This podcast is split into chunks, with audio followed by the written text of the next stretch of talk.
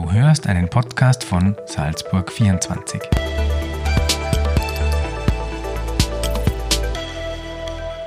Hallo und ganz herzlich willkommen zu unserem neuen Podcast-Format.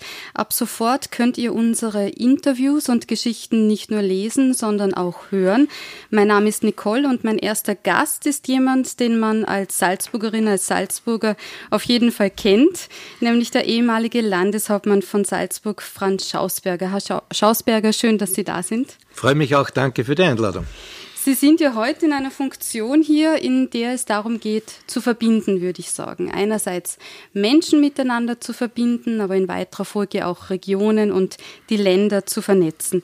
Sie sind der Vorsitzende des von Ihnen gegründeten Instituts der Regionen Europas und ähm, wie Sie mir gerade zuerst verraten haben, ähm, haben Sie jetzt alle Hände voll zu tun, denn die Vorbereitungen für den 16. Salzburg Europe Summit laufen ja schon auf Hochtouren. Touren, ne? Ja, Frau Schuchter, wir sind äh, ungefähr drei Wochen vor unserer großen Veranstaltung. Das ist der 16. Salzburg Europe Summit. Und äh, da kann man sich vorstellen, gerade in Zeiten wie diesen ähm, ist es nicht ganz einfach, weil natürlich Corona auch Auswirkungen auf äh, große Veranstaltungen hat.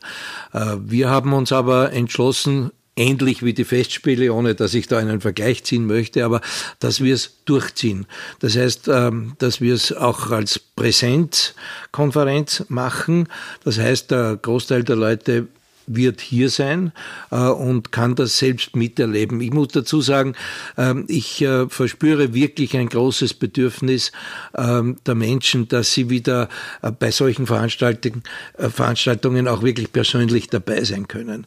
Ähm, das Bedürfnis ist da nach seriösen Diskussionen zu wichtigen Themen und deshalb haben wir uns entschlossen, diese Konferenz auch tatsächlich durchzuziehen. Das zentrale Thema des Kongresses ist ja auch die Corona-Krise, ähm, welche Chancen man auch aus dieser Krise ziehen kann. Ähm, Herr Schausberger, vorab würde ich gern von Ihnen wissen, wie haben Sie die Corona-Krise bisher jetzt persönlich erlebt? Eigentlich recht gut. Ähm, in der Zeit der Quarantäne, äh, Homeoffice, ähm, habe ich äh, viel gearbeitet, viel aufgearbeitet, was in der Vergangenheit liegen geblieben ist, habe ein kleines Büchlein geschrieben über den Vergleich von äh, der spanischen Grippe und Corona heute, weil das ist ja genau ungefähr äh, genau 100 Jahre her ähm, und ähm, habe, wie gesagt, sehr viel erledigt, was liegen geblieben war und habe aber auch die Gelegenheit genützt, um ausreichende und ausführliche Wanderungen durchzuführen mit meiner Frau. Also ich muss ganz offen sagen, nachdem meine Mitarbeiterinnen und Mitarbeiter ähm, zum Teil auch in Homeoffice gewesen sind, zum Teil aber auch vor Ort gewesen sind, äh, haben wir fast täglich eine, eine Videokonferenz gemacht und so sind wir eigentlich ganz gut bisher über die Runden gekommen. Und sobald es wieder irgendwie gegangen ist, sind wir alle wieder äh, im Office gewesen. Sie haben es gerade angesprochen mit dem kleinen Büchlein. Äh, Sie sind ja Historiker.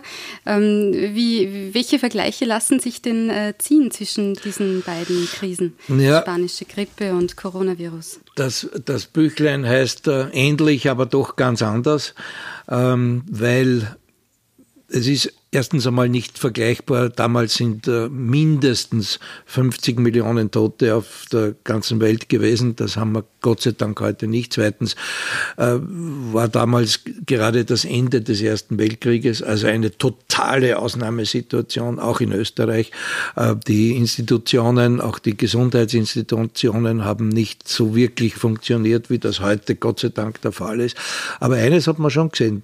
Dort, wo rechtzeitig äh, Maßnahmen gesetzt wurden, äh, wo man, wo die Leute zu Hause geblieben sind, wo damals schon Masken getragen wurden.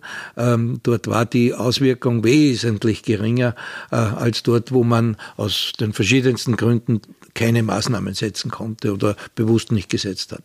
Mhm. Also die Maßnahmen, die in Österreich und in vielen anderen Ländern äh, gesetzt wurden, ähm, die sind schon richtig gewesen. Mhm. Heute vor einem Jahr hat eigentlich noch niemand gewusst, was das Coronavirus ist. Ähm, vor allem ist niemand davon ausgegangen, dass so eine Krankheit als so eine, Welt, äh, so eine weltweite Krise hervorbringen kann. Ähm, waren wir zu wenig vorbereitet? Nein, in Wirklichkeit war niemand auf der ganzen Welt vorbereitet. Ähm, man hat zwar gewusst, dass es solche Pandemien eventuell einmal wieder geben könnte, ähm, aber diese Krise ist wirklich sozusagen aus dem Stand herausgekommen. Ähm, man weiß ja, dass es von, von China äh, offensichtlich ausgegangen ist. Wie weit dort sofort reagiert wurde oder auch versucht wurde, das lange Zeit sozusagen unter den Tisch zu kehren, das können wir wahrscheinlich heute noch gar nicht richtig beurteilen. Aber ich äh, kann nur sagen, Europa ist sicher völlig äh, überfahren worden mit dieser äh, Situation. Und ähm, Daher war man auch nicht wirklich vorbereitet und daher musste man auch zum Teil dilettieren, daher musste man zum Teil auch Dinge machen, von denen man nicht gewusst hat, äh, wie sie sich tatsächlich auswirken. Und wissen Sie, äh, was mich manchmal sehr stört, ist, dass die Leute heute mehr oder weniger im Nachhinein ähm, einfach so klug sind äh, und sagen, das, das hätte man machen sollen oder jenes hätte man machen sollen. Ähm, ich, ich wünsche jedem nur, nicht, dass er in der Situation ist, äh, solche Dinge äh, zu entscheiden, wenn man überhaupt nicht weiß, erstens, was ist der Virus, wie ist der Virus ähm, und, äh, und, und welche Maßnahmen sind, äh, die, die richtig sind. Also im Nachhinein weiß man immer alles viel besser. Ich bin auch der Meinung, dass man jetzt sozusagen eine Zwischenbilanz ziehen kann. Das wollen wir auch mit unserer Konferenz.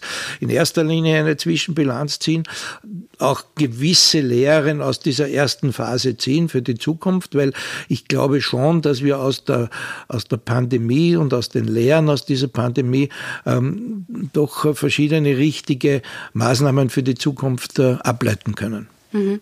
Ich höre da auch ein bisschen heraus, Sie sind mit dem Krisenmanagement der Bundesregierung zufrieden. Ich glaube, dass wir in Österreich es äh, sehr gut gemacht haben. Bei all den Problemen, die sich daraus äh, sicherlich ergeben.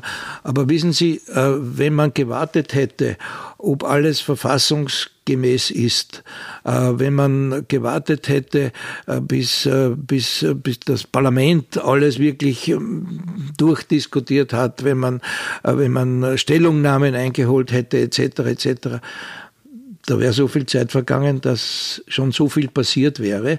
Ähm, ich bin durchaus der Meinung, dass man das für die Zukunft ähm, machen kann, weil man weiß, wie es besser geht. Aber mhm. damals hat man das nicht. Da musste von einer Stunde oft bis zur anderen entschieden werden. Und ich glaube, es wurden im Wesentlichen die richtigen Entscheidungen getroffen. Was sind denn für Sie die größten Veränderungen, die Corona jetzt mitgebracht hat? Naja, das ähm, ist natürlich einmal der, der, der Shutdown, nicht sozusagen ähm, im, im Bereich der Wirtschaft.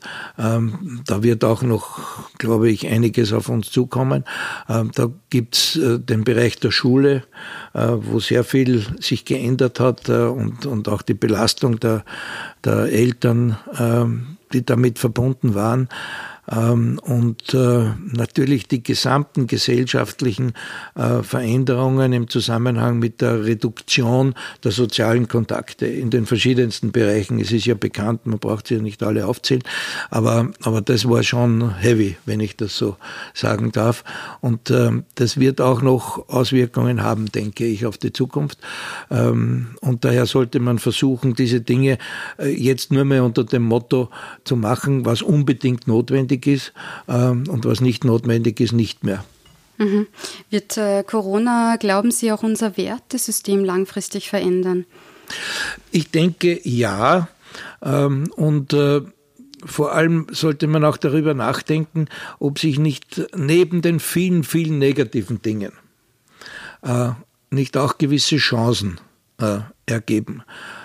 Zum Beispiel, sage ich jetzt einmal, diese ungezähmte Klammer wirtschaftliche ähm, Globalisierung, ähm, der Drang, die Anstiegskurven immer noch steiler und schneller zu machen in den verschiedensten Bereichen. Ähm, ich glaube, da haben doch viele äh, zum Nachdenken begonnen und was zum Beispiel auch ein Thema bei unserer Konferenz ist, ähm, gibt es eine Renaissance des Regionalen. Ähm, und ich glaube, das kann man schon mit einem Ja beantworten. Äh, wir haben in den letzten Jahren doch sehr stark die Landflucht beklagt mhm. und immer wieder versucht, dagegen etwas zu unternehmen. Jeder wollte in die Stadt. Da hat sich etwas geändert. Ich, ich merke das wirklich und man braucht sich ja auch nur anschauen, äh, die, die Immobilienanzeigen und Märkte. Ähm, da geht wieder ein gewisser Trend hinaus, zumindest in die Umgebung der großen Städte. Ähm, das ist das eine. Das zweite, ähm, die regionalen Produkte boomen. Und äh, wir stellen auch fest, dass zum Beispiel landwirtschaftliche Betriebe äh, selbst am Hof wieder viel mehr vermarkten, als das früher der Fall gewesen ist. Und die Leute auch bereit sind, hinzufahren zum Bauernhof und dort äh, sich einzudecken mit, mit guten regionalen Lebensmitteln. Ähm, auch beim Tourismus kann man heute sagen, geht vieles wieder in die Richtung regionaler Tourismus. Und das ist eigentlich für mich eine, eine positive Entwicklung. Also dieser, dieser, dieser globale Sturm und Drang, der sollte meines Erachtens äh, durchaus als positive äh, Chance gegen dies, diese Entwicklung gesehen werden, mehr hin zum regionalen und zum lokalen. Mhm. Und in vielen Bereichen ist natürlich auch eine Rückbesinnung auf die, auf die Tradition zu beobachten. Ja, das kann man durchaus so sagen. Das hängt auch ein bisschen mit dem zusammen. Ähm, und äh, ich sehe auch, dass sich zum Beispiel manche, manche Gemeinden äh, etwas einfallen lassen. Aber man muss sie da auch unterstützen. Ich bin zum Beispiel der Meinung, äh, dass die, die ganze Frage der Digitalisierung ähm, durch Corona wesentlich an Bedeutung gewonnen hat. Ähm, aber das betrifft auch die Frage, sind ländliche Gebiete, sind die ländlichen Gemeinden auch wirklich so gut versorgt äh, im Bereich der Digitalisierung, äh, dass sie diesen Gegentrend wieder etwas hinaus aus den Städten auch tatsächlich ähm, entsprechen können. Und wenn ich jetzt umgekehrt noch die Frage stelle, wo sehen Sie die Chancen für eine Weiterentwicklung des europäischen Gedankens jetzt aus dieser Corona-Krise heraus? Ja, also da gibt es schon äh, entsprechende Überlegungen aus der Tatsache heraus, dass äh, manches auf der europäischen Ebene auch nicht so gelaufen ist, wie man sich das wünschen hätte wollen. Ähm, gar nicht so sehr äh, aufgrund der Schuld der Europäischen Union oder der Europäischen Kommission, weil wir müssen ja sehen, äh, dass die Europäische Union im Gesundheitsbereich praktisch keine Kompetenzen hat. Ähm, ich, ich habe ein bisschen bedauert, ähm, dass die Solidarität unter den Mitgliedstaaten nicht stärker ausgeprägt gewesen ist. Es hat doch eine lange Phase gegeben und heute noch in verschiedenen Fragen, wo jeder einmal gesagt hat, ich bin mir selbst der Nächste und die anderen sind mir egal. Ähm, und daher ist es zu total unterschiedlichen Reaktionen, Maßnahmen etc. gekommen, auch die Frage der Grenzschließungen etc., weil die Europäische Union hier auch nicht wirklich eine Kompetenz hat, was aber äh, nicht unmöglich gemacht hätte, dass sich nicht die Mitgliedstaaten selbst mehr koordinieren hätten können und mehr miteinander absprechen hätten können. Das hat sich dann im Laufe der Zeit ein bisschen gebessert. Die Europäische Union, das muss man wirklich sagen, hat stark reagiert, indem sie äh, ein, ein großes Corona-Paket äh, geschnürt hat, finanzielles, äh, das jetzt in der nächsten Zeit dann gerade den, den Schwerstbetroffenen, aber auch allen anderen durchaus zugutekommt.